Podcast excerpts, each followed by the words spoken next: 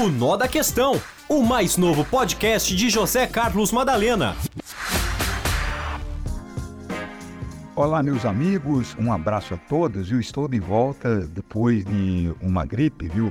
Que praticamente é, nos alijou aqui do trabalho, né? Mas um abraço a todos aqui da redação do Jornalismo da Morada. Eu, José Carlos Madalena, chego mais uma vez com o nó da questão. Na verdade, com os nós da questão, né? Porque na verdade são vários nós que nós temos aqui, viu?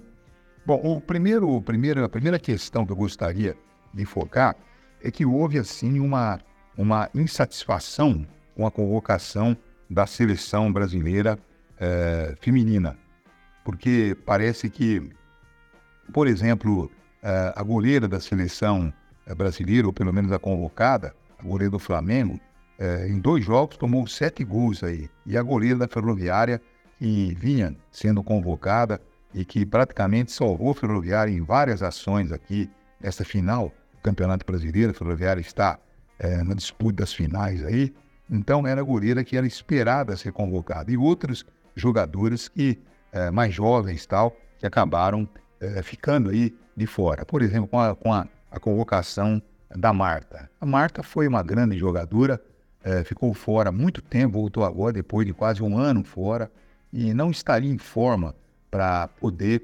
logicamente, disputar uma Copa do Mundo mais ou menos eh, repetindo eh, a questão do Daniel Alves, né, que foi convocado pelo Tite, como se fosse aí eh, a, a, o agradecimento a algum favor feito pelo, pelo, pelo Daniel Alves ao Tite, né? Uma coisa vergonhosa, né? Então a, a convocação da Marta foi alguma coisa que realmente foi inaceitável. E também inaceitável foi a forma como a técnica sueca se apresentou para convocar a seleção brasileira. Faz quatro anos que ele está no Brasil, não aprendeu uma palavra em português.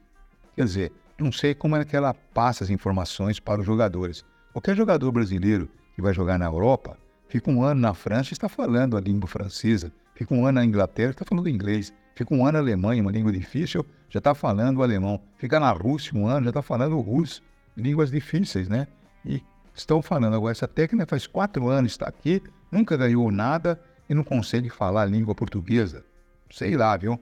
Mas enfim, é, mesmo assim, vamos torcendo aí para que o Brasil faça um bom papel e quem sabe, né, é que traga o caneco para o Brasil. Isso é um assunto. Agora, outro assunto é sobre é, o julgamento do ex-presidente Jair Bolsonaro. Ontem, o relator é, da, da, da, da, da questão deixou claro viu, que não existe outra saída. É, Bolsonaro deverá mesmo se tornar inelegível para próximas eleições.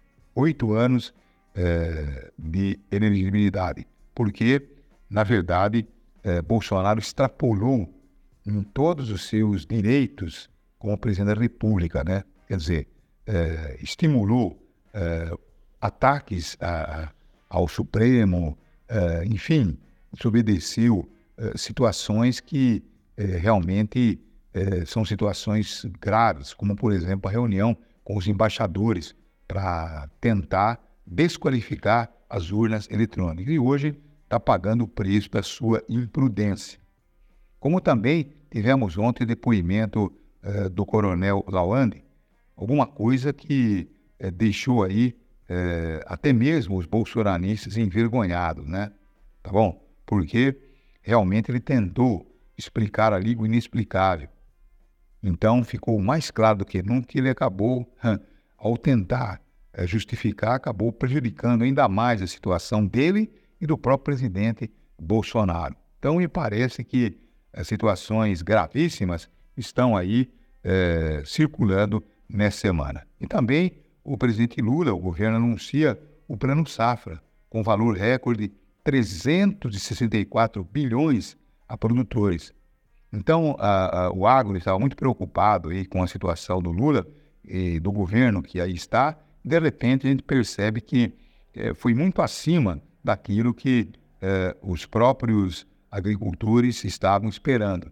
Então, a situação me parece aí que é um Brasil retomando a sua vida normal, é, retomando a sua naturalidade e, logicamente, reconquistando é, o respeito do mundo. Então, me parece que era exatamente isso que esperava aí é, do novo governo. Tomara que assim continue, né? Bom, é isso aí.